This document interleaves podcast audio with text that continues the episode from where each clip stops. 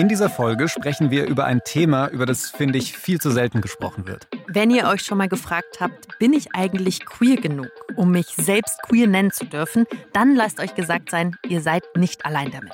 Ich habe zwar nie ausgeschlossen, dass ich mich in eine Frau verliebe, aber passiert ist es auch nicht. Und deshalb hinterfrage ich teilweise bis heute, ob ich überhaupt queer genug bin. Ich hatte auch noch nie eine feste Freundin und denke mir dann immer wieder, kann ich mir überhaupt sicher sein? Woher kommen diese Selbstzweifel in der queeren Community und was können wir dagegen tun? Das checken wir heute aus. Willkommen im Club. Der LGBTIQ-Podcast von Puls mit Kathi Röb und Julian Wenzel. Hattet ihr schon mal das Gefühl, in der Arbeit zum Beispiel oder in der Schule, hey, irgendwann wird rauskommen, dass ich alles nur fake und dass ich keinen Plan von nichts habe. Fake it till you make it. Ja, voll. Äh, ich muss sofort dran denken, ich arbeite nebenbei als Hochzeitsfotograf zum Teil. Und da denke ich mir das jedes Mal, weil ich weiß eigentlich, die Leute lieben meine Bilder. Die sind immer happy damit, alles cool. Und trotzdem denke ich mir jedes Mal, oh Gott, irgendwann werden sie merken, dass ich das ja alles gar nicht kann. Dass ich keine Ahnung habe, dass das erst irgendwie die achte Hochzeit ist, auf der ich bin und das überhaupt nicht so professionell kann, wie das irgendwie alles so rüberkommt. Und dann habe ich immer so wahnsinnige Angst davor, dass ich auffliege, dass ich mich nicht mal mehr traue, richtig viel Kohle dafür zu verlangen, sondern gerade am Anfang habe ich viel zu billig irgendwie da meine Bilder rausgehauen, weil ich mir dachte, wenigstens können Sie sich dann nicht beschweren, dann war es günstig. Ja, nehmt sie umsonst für euren ja. schönen Moment hier. Das kenne ich sehr gut. Äh, ich war Tourguide eine Zeit lang in Freiburg und habe da so Leute rumgeführt und so ein bisschen was von der Stadt gezeigt. Und als ich angefangen habe damit, habe ich natürlich Prüfungen gehabt und mir auch sehr viel angelesen, aber ich habe mir immer gedacht, bitte stellt keine Nachfragen, weil ich richtig Angst hatte, dass ich Sachen nicht weiß und dass dann Leute rausfinden, ah okay, die checkt anscheinend nicht so viel. Also wenn wir beide das jetzt hier schon kennen, dieses Phänomen, dann vermute ich mal ganz stark, dass es vielen, vielen anderen Menschen auch noch so geht. Ja, und für dieses Gefühl gibt es auch einen Begriff, das Hochstapler-Syndrom oder Imposter-Syndrom. Und den Begriff gibt es in der Psychologie schon so seit den 70er Jahren. Und damals war gerade so die Zeit, als Frauen Positionen von Männern in der Arbeit eingenommen haben. Also so Chefpositionen. Chefpositionen, so. genau. Und damals war es so, dass super viele Frauen dieses Phänomen beschrieben haben, dass sie sich minderwertig fühlen, dass sie denken, hey, irgendwie werde ich maßlos überschätzt und irgendwie bin ich hier nicht richtig. Ich habe die Position zufällig bekommen und irgendwie checkt niemand, dass ich eigentlich richtig lausi bin. Okay, also so ein bisschen nach dem Motto, bin ich gut genug für etwas? Habe ich mir den Erfolg oder die Anerkennung für das überhaupt so verdient? So viel zum allgemeinen Begriff Imposter-Syndrom. Warum reden wir in diesem Podcast darüber? Naja, weil das ganz häufig auch bei queeren Menschen vorkommt. Und das wissen wir von euch. Uns haben nämlich ganz, ganz viele Leute geschrieben und wir haben euch die Frage auf Instagram dann auch nochmal gestellt, ob ihr euch schon mal die Frage gestellt habt, hey, manchmal fühle ich mich irgendwie nicht queer genug. Bin ich das überhaupt und gehöre ich da überhaupt dazu? Ich muss gestehen, ich habe mich das noch nie gefragt. Und ich denke mir jetzt irgendwie, hä? Hätte ich das irgendwie mal machen müssen? Fühlt sich jetzt irgendwie seltsam an. Gleich das Label schwul einfach so auf die Brust. Jo, mein ja. Team bin ich dabei. Aber ihr habt mich total überzeugt. Also auf der Umfrage da auf Instagram kam raus, dass 80 Prozent von euch sich diese Frage gestellt haben, äh, ob sie sich jetzt ihre Geschlechtsidentität, ihre sexuelle oder romantische Orientierung vielleicht irgendwie nur einbilden. Finde ich krass. Ja, wir haben auf Instagram eure Stories gesammelt und eine davon kommt von Pauli. Ich bin bisexuell. Ich bin vor anderthalb Jahren oder so im Auslandssemester gewesen und da habe ich das so ein bisschen gecheckt, weil ich das erste Mal andere bisexuelle Personen überhaupt kennengelernt habe persönlich. Gerade auch, weil ich das einfach so lange nicht auf dem Schirm hatte, dass es so fluktuieren kann. Also, dass es nicht immer 50-50 ist bei mir oder dass es Tage gibt, an denen halt meine Queerness nicht so super deutlich ist. Das ist halt irgendwie immer wieder so ein bisschen verunsichernd und ich habe schon fast das Gefühl, ich muss mich dafür verteidigen, wenn ich dann halt auch sage, dass ich auf einen Mann stehe oder so oder dass ich irgendeinen Mann attraktiv finde, weil ich dann ein bisschen das Gefühl habe, dass mir meine Queerness so ein bisschen abgesprochen werden kann. Das hat sich mittlerweile ein bisschen gelegt, aber ich habe immer noch so Momente, in denen ich mir denke, ha. Das ist natürlich so ein großes Thema, haben wir schon gelernt. Gerade bei bisexuellen Leuten haben wir auch schon in unserer Folge über Bisexualität ganz oft gehört. Ja, diese Unsicherheit, so dass ihnen aber auch oft abgesprochen wird, dass sie jetzt wirklich queer sind. Ich würde jetzt ganz gerne wissen, was die Ursachen sind für dieses äh, queere Imposter-Syndrom. Und deswegen sage ich äh, Hallo zu Simon Bosch. Hallo. Hallo Simon. Äh, keine Sorge, Simon ist nicht die Ursache dafür, aber er hat Antworten dazu, weil äh, Simon macht seinen Master in Kunsttherapie und er ist, Achtung, tief Luft holen, vom Verband für lesbische, schwule, bisexuelle, trans, intersexuelle und queere Menschen in der Psychologie gibt es zum Glück auch eine Abkürzung dafür, VLSP. Kommen wir gleich nochmal drauf. Aber jetzt Simon erstmal zu Pauli nochmal so Zweifel, wie Pauli uns beschrieben hat. Kennst du die auch schon von anderen queeren Leuten? Natürlich. Bei allen Leuten, die sich nicht als 100% hetero von Anfang an begreifen und Heute stellen sich einfach viel mehr Leute, viel mehr Fragen, was ich gut finde. Da ist es mit, was Pauli auch schon gemeint hat, mit der Fluidität einfach was, was ganz wichtig ist und was auch schwer macht, an einer Stelle zu sagen, so ist es und so bleibt es. Ich stelle mir das immer so ein bisschen vor, die eigene Identität oder Sexualität wie so eine, ja, nicht wie so eine Marmorstatue, sondern irgendwas aus Holz zusammengezimmertes, wo man halt immer mal wieder ein Brett ranklopfen kann oder mal wieder ein Brett wegkommt. Schwul! Schwul! Bei mir hält es vielleicht, vielleicht fällt es auch mal wieder ab, dieses schwule Brett. Genau, immer wenn eins morsch wird.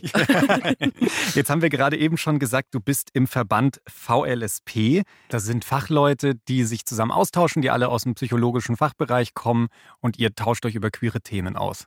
Und wir versuchen uns in die Politik auch einzubringen oder Forschung und Diskussion einfach nach vorne zu bringen. Wir haben jetzt gerade schon das Imposter-Syndrom kennengelernt und ich habe in der Recherche ab und zu mal vom queeren Imposter-Syndrom gelesen. Deswegen haben wir das jetzt einfach so ganz selbstverständlich übernommen.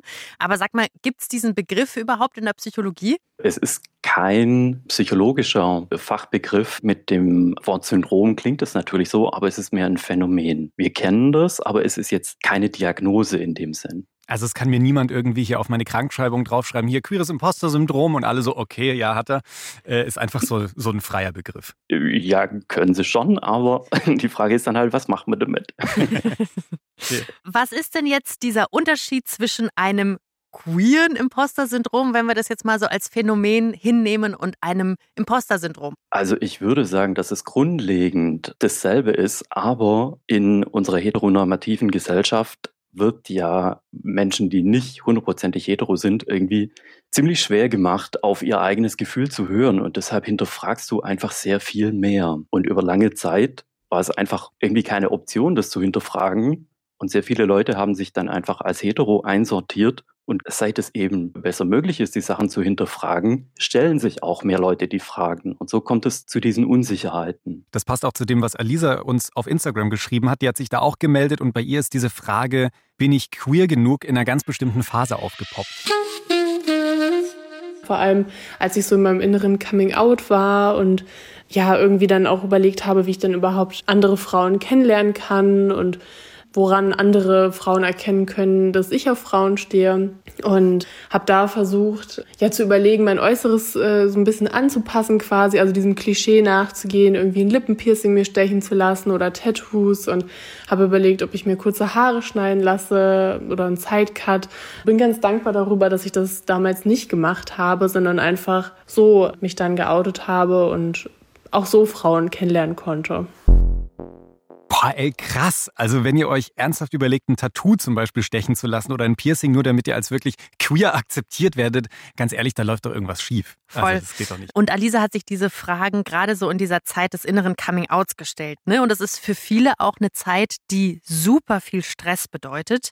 Und dann stellen wir uns natürlich auch ganz automatisch Fragen. Gerade auch, wenn wir jetzt nicht wissen, wie wird denn das Umfeld darauf reagieren. Ja, und da kann ich mir eben gut vorstellen, so diese Frage, bilde ich mir das nur ein, dass das halt so ein bisschen zum inneren inneren Coming Out auch dazugehört, oder Simon? Dann klingt es ja so, als wäre es mit dem äußeren Coming Out abgeschlossen. Aber wir haben ja inzwischen ein Gespür dafür oder ein Wissen darum, dass diese Fluidität sehr viel länger, eigentlich das ganze Leben lang anhalten kann. Je länger es interessant bleibt, umso besser eigentlich. Also, dass man eben nicht unbedingt mit 14 schon wissen muss, was ist meine Sexualität, was ist meine Identität, sondern dass ich das vielleicht auch im Leben nochmal ändern kann oder ich das anders fühlen kann. Ja, hin und her und vor und zurück. Manche legen sich einfach gerne fest, weil unser Gehirn Strukturen liebt. Und wenn ich mir ein Label geben kann und möchte oder wenn ich das auch fühle, manche sind da sehr sicher und andere sind sich entweder nicht so sicher oder können das gar nicht sagen, brauchen diese Sicherheit vielleicht aber auch gar nicht von dem Label. Mhm, spannend. Die halten diese Ungewissheit ein bisschen besser aus, aber das ist immer Arbeit dann auch. Ich finde es jetzt auch erstmal ehrlich gesagt nicht schlecht, wenn Leute sich hinterfragen, so grundsätzlich. Also hätte ich vielleicht auch mal machen können,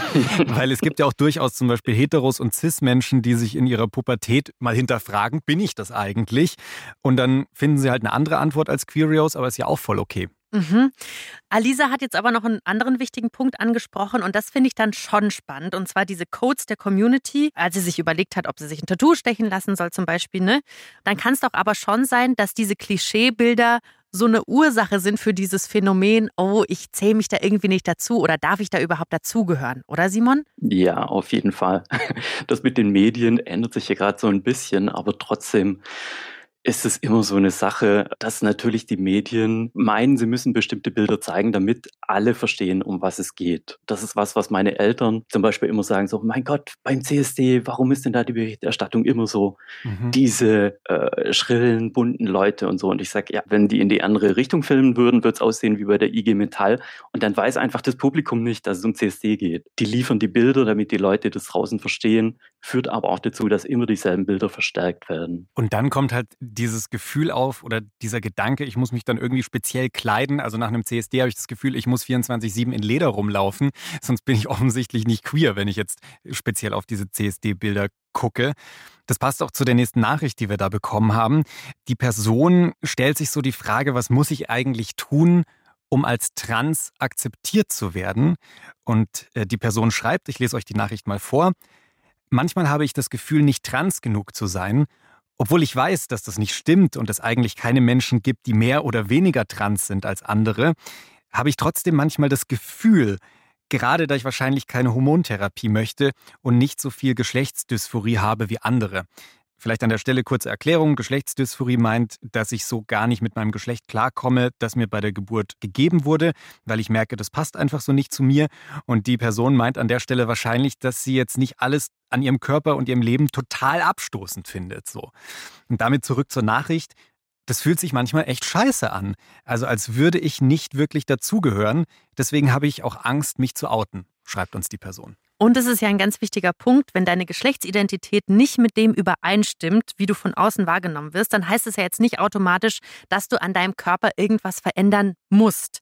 Und für mich klingt das jetzt ehrlich gesagt schlimm, weil das für mich so ein bisschen klingt, als fühle sich diese Person mit dem Label trans nicht so wohl, weil sie eben bestimmte Punkte nicht erfüllt.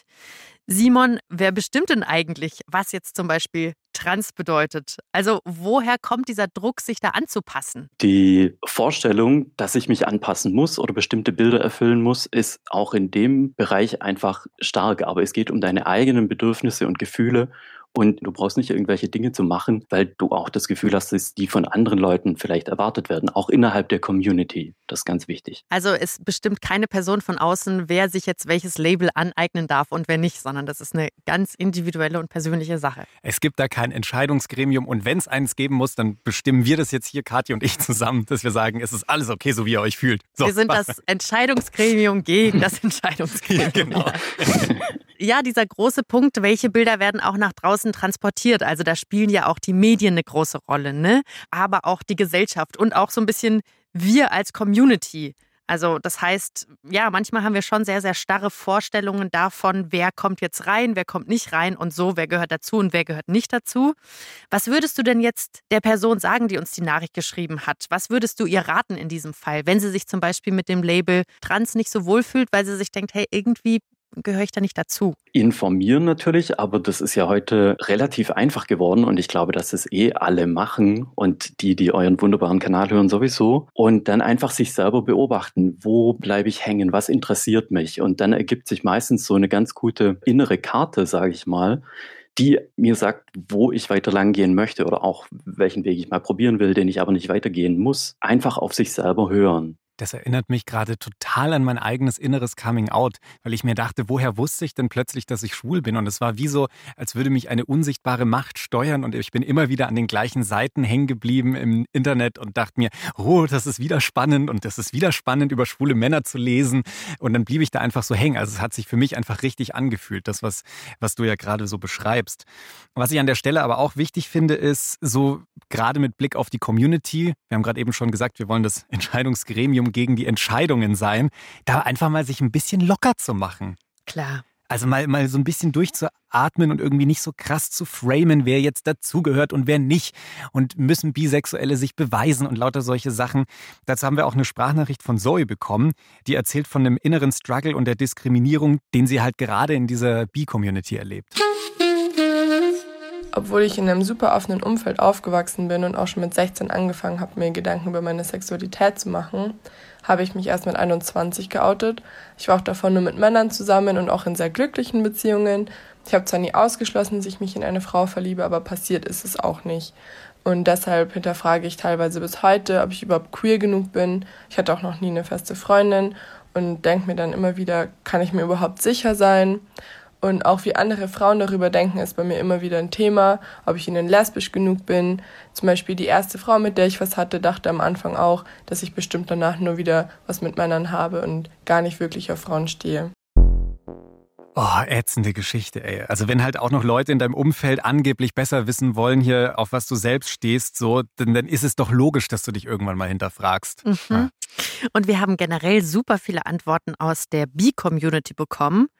Und da wäre jetzt meine Frage, Simon, gibt es so Teil-Communities, bei denen das Syndrom besonders häufig auftritt? Ja, ich würde schon sagen, dass es alle eher betrifft, die sich eben nicht hundertprozentig schwul oder lesbisch oder hetero einordnen, weil da natürlich die Range irgendwie am breitesten ist, wo auf dieser äh, imaginären Skala, dass ich mich denn da verorten möchte oder kann. Das, was wir gerade gehört haben, ich glaube gar nicht, dass du bi bist oder so, kommt natürlich von einer Unsicherheit auch der anderen Person Person. Also wir haben unsere Identität irgendwann mal gefunden und lassen uns dann sehr ungern wieder neu verunsichern. Und Leute im Bi-Spektrum haben natürlich das Potenzial, dass sie uns selber auch wieder verunsichern. Jetzt haben wir schon mal gehört, dass es was damit zu tun hat, vielleicht wo man sich im LGBTIQ-Spektrum irgendwie identifiziert, dass manche Teil-Communities so ein bisschen stärker davon betroffen sind. Das erklärt vielleicht auch, warum Kathi und ich bisher noch nicht so sehr damit zu tun hatten, weil wir bei diesem lesbischen und schwulen Teil mit dabei sind, die sich da oft stärker mit identifizieren können. Hat es aber vielleicht auch was damit zu tun, dass es das früher einfach noch nicht so häufig gab? Ja, auf jeden Fall, dass man bestimmte Dinge hinterfragen kann. Das fällt mir auch persönlich auf, dass ich immer denke, das gab es einfach in meiner Jugendzeit noch nicht. Damals war es natürlich nicht anders, aber man hatte ein anderes Bild im Kopf. Dann so die Überlegung, okay, früher kannte man halt so Kategorien wie hetero und homo und dann war man entweder das eine oder das andere und das war dann auch verhältnismäßig fest, weil ja, war jetzt der Struggle da reinzukommen zum Beispiel in diese Homo-Gruppe und wenn man dann mal drin war, hat man sich vielleicht nicht mehr so viele Fragen gestellt. Und heute gibt es einfach unwahrscheinlich viele Kategorien. Also zum Beispiel so eine Sache, die ich mich auch schon gefragt habe, bin ich da nicht eigentlich eher pansexuell oder vielleicht doch ein bisschen bi oder vielleicht auch manchmal so ein bisschen demisexuell unterwegs oder was auch immer man sich da alles fragen kann. So war es tatsächlich auch bei Flo. Flo ist männlich sozialisiert aufgewachsen und Flo hat es dann aber so vor zwei Jahren etwa festgestellt, dass Flo sich dem asexuellen Spektrum zuordnet. Äh, und Flo ist nicht binär, auch noch zusätzlich dazu. Also zwei dieser Kategorien, an die man vor 20 Jahren überhaupt nicht gedacht hat. Krasser Struggle, da überhaupt hinzukommen. Und Flo hat sich unsere Buchfolge angehört und da reden wir über einen Comic, in dem die Hauptperson nicht binär ist. Und für Flo ist es nicht einfach nur so ein Comic schnell zum Runterblättern und irgendwie die Bildchen anschauen, sondern Flo wird in diesem Comic mit diesem Thema Nicht-Binarität konfrontiert und das ist gar nicht so einfach. Ich fühle das. Ich habe mich auch meiner Partnerin gegenüber geoutet. Aber so ähm, den oben genannten Comic, den habe ich zu einem guten Drittel gelesen und jetzt habe ich ziemlich Angst, dass ich da weiterlese und feststelle, okay, das passt doch nicht, obwohl ich jetzt auch ähm, sehr viele Podcasts gehört habe, in denen nicht binäre Personen drin vorkommen und festgestellt habe, ja, was die sagen, das ist genau das, was auch eben mir entspricht. Ja, das ist doch super spannend und ich finde auch sehr nachvollziehbar. Also, weil einfach nicht-binäres Leben so selten in den Medien thematisiert wird. Da merke ich halt auch mal wieder, wie wichtig es einfach ist, dass alle Menschen easy Zugang zu all diesen Infos haben um sich da schlau zu machen. Ich will aber an dieser Stelle auch nochmal so ein bisschen darauf hinweisen, dass man sich einfach nicht outen muss.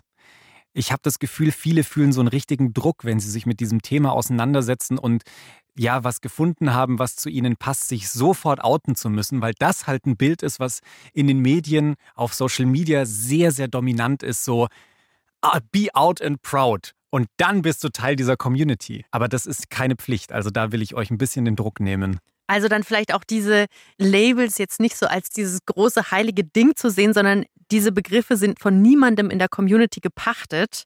Und ihr selbst wisst eben am besten, welche Sexualität ihr habt und welche romantische Liebe ihr fühlen wollt, ihr leben wollt oder auch nicht.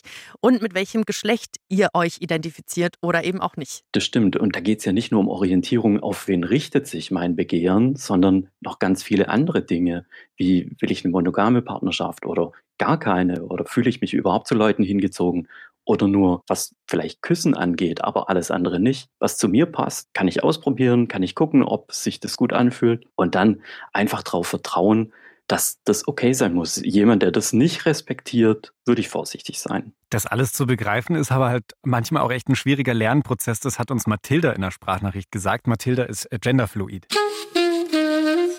Ich dachte eben lange Zeit, dass ich nicht queer sein kann weil ich lange Zeit eben dachte, dass ich zu wenig genderfluid bin, weil ich hatte in meiner Kindheit, also wenn ich so zurückblicke, nie solche Situationen, wo ich mir gedacht hatte, ach, ich wäre lieber ein Junge oder so. Und dass ich irgendwie nicht queer genug bin, weil ich zufrieden mit meinem Körper oder so bin, aber das sind so Vorurteile, die man so bei Genderfluid hat. Und ich habe halt dann irgendwann gecheckt, nee, das ist, ich bin Genderfluid. Und ich bin auch queer genug, weil jeder soll halt einfach so sein, wie er ist und so sein, wie er sich wohlfühlt. Das ist ein krasser Schritt gewesen, Mathilda, diese Erkenntnis zu bekommen und so dieses Grundvertrauen im Sinne von, hey, es ist ja eigentlich völlig Wurst, was die anderen sagen, sondern es geht um dich und es ist wichtig, dass du dich damit wohlfühlst. Voll schön also, dass du ja zu diesem Schluss für dich gekommen bist. Und ich frage mich jetzt langsam, ob so dieses sich selbst hinterfragen und die eigene Identität zu hinterfragen und so, ob das einfach zum Coming-out-Prozess dazugehört. Mhm. Und bei manchen sind halt so Selbstzweifel oder nochmal drüber nachdenken und so einfach ein bisschen stärker ausgeprägt als bei anderen. Was meinst du dazu, Simon? Das kann natürlich sein. Genau das ist die Sache mit dem, je besser der Zugang zu mir selber ist, umso mehr kann ich dieser inneren Stimme vertrauen. Und ganz wichtig einfach auch nochmal zu sagen, auch in der Community weiß niemand besser, wie es dir geht und was zu dir passt, als du selber. Also auch diesen Fachpersonen nicht mehr vertrauen als dir selber. Das ist ganz wichtig. Ich möchte an der Stelle mal eine These in die Runde werfen, die mir so aufgekommen ist, wenn ich jetzt so länger über dieses Thema nachdenke. Ich vermute mal, dass Social Media diesen Druck auch nochmal deutlich, deutlich stärker erhöht hat in den letzten Jahren. Also wenn ich daran denke, was TikTok oder Instagram oder YouTube mir an queeren Content anzeigt, dann sehe ich da immer Leute, die wahnsinnig stolz auf sich sind, die eine harte Vergangenheitsgeschichte haben, die blendend meistens aussehen und ich mir denke, boah, woher hast du diesen geilen Style? Ich wäre auch gerne so cool wie du. Und das alles vermische ich dann irgendwie mit meiner eigenen Sexualität und denke mir so, so muss ich sein, wenn ich schwul bin. Und das war, als ich mein inneres Coming Out hatte, als mir selbst bewusst wurde, dass ich schwul bin, war Social Media für mich kein Thema. Es hat mich einfach nicht so interessiert und ich glaube, das war total gesund, weil ich mich da in dem Moment ja mit mir beschäftigen konnte, so wie Simon das gesagt hat. Ich habe einfach auf mich gehört, ich habe mir meine Infos durchgelesen und dachte mir so, so ist es cool. Und ich hatte quasi keine irgendwie Vorstellungen, wie ich als schwuler Mann sein muss. Das war, glaube ich, sehr befreiend. Ebenso. Ich hatte Dunja Hayali, Bella von Sinnen genau. und mich. Wie, ja, ja, wie ich sein muss, wie ich aussehen soll, aber auch was ich mögen muss. Nur wenn mich vielleicht A interessiert, heißt es das nicht, dass mich B dann auch automatisch interessieren muss und nur dann habe ich mir dieses Label verdient. An der Stelle will ich unbedingt nochmal sagen, wenn ihr euch nicht mit diesen Bildern identifiziert, die irgendwie von, von queeren Menschen, sei es jetzt in, in der Tagesschau vom CSD gezeigt werden oder aber auch auf Social Media oder sich sich schräg anfühlt, dieses eine Label zu verwenden. Lasst euch davon einfach nicht unter Druck setzen, sondern nehmt es einfach als absolute Freiheit, was inzwischen alles möglich ist. Es gibt wahnsinnig viele Begriffe, aus denen ihr schöpfen könnt oder auch nicht. Ihr könnt auch bei ganz einfachen Begriffen bleiben und sagen, ich bin hetero oder ich bin lesbisch. Vollkommen okay, sondern das einfach als Freiheit zu nehmen und euch auch nicht dafür zu ärgern, dass ihr zweifelt. Das ist vollkommen normal. Ich versuche gerade eine Wohnzimmerlampe für mich zu finden und ich verzweifle schon an dieser Suche. Also, wie soll es mit meiner eigenen Identität sein? Gehört halt irgendwie zum Leben dazu. Es gehört zum Leben dazu, aber in so einer Coming-out-Phase kann es schon ein bisschen wilder sein, als wenn du jetzt nach einer Lampe suchst. Ja. So, die Folgen davon. Aber das einmal dahingestellt. Das Label ist noch nicht vorgeformt, sondern ihr formt daran mit. Und das ist auch schön so. Und außerdem haben wir zum Glück inzwischen ja einfach auch super viele Begriffe und können überhaupt ausdrücken, welche Sexualität oder welche Geschlechtsidentität man beschreibt oder für sich als cool empfindet. Genau. Also es gibt super viel Auswahl, aber das heißt eben auch, Zweifeln ist erlaubt. Bei meinen Recherchen in dem Feld, was ich ja gerade auch beforsche, bin ich noch über ein Label oder eine Fahne gestolpert, die mich total fasziniert hat. Die Qua oder WTF-Flagge. Was ist das Die denn? Noch nie gehört? Nee. Ja, super. Was Neues für die alle Buchstaben-Community. Das ist einfach für Questioning. Also Leute, die sich selber nicht sicher sind oder die sich noch nicht ganz sicher sind, haben einfach daraus selber einen Begriff und eine Flagge gemacht. Das finde ich ziemlich großartig, weil dann kann ich auch die nehmen und beim CSD irgendwo mit dazustellen oder mitgehen. Boah, haben wir heute schon viel kennengelernt. Was ist jetzt noch sowas, ähm, Simon, was du vielleicht einfach noch mitgeben willst auf den Weg? Da gibt es so einen Grundgedanke, der ist da, glaube ich, ganz gut. Du selber bist die Fachperson für dich. Niemand weiß besser, was in dir los ist, als du selber. Das sieht dir niemand an. Das ist das Wichtigste überhaupt. Sehr, sehr schöner Gedanke. Gefällt mir sehr gut. Ich kenne mich selber am besten. Ist natürlich was dran. Also ich nehme auf jeden Fall aus dieser Folge mit, dass es in der Community voll oft dazu kommt, dass wir uns ja halt hinterfragen und zweifeln, ob und wie und wen wir lieben und mit welchem Geschlecht und so. Es gibt halt einfach sehr viele Möglichkeiten. Es gehört ein bisschen jetzt inzwischen dazu. Ja, und es gibt nicht besser oder schlechter queer. Also Julian kann es vermasseln, wenn er Fotos macht bei Hochzeiten.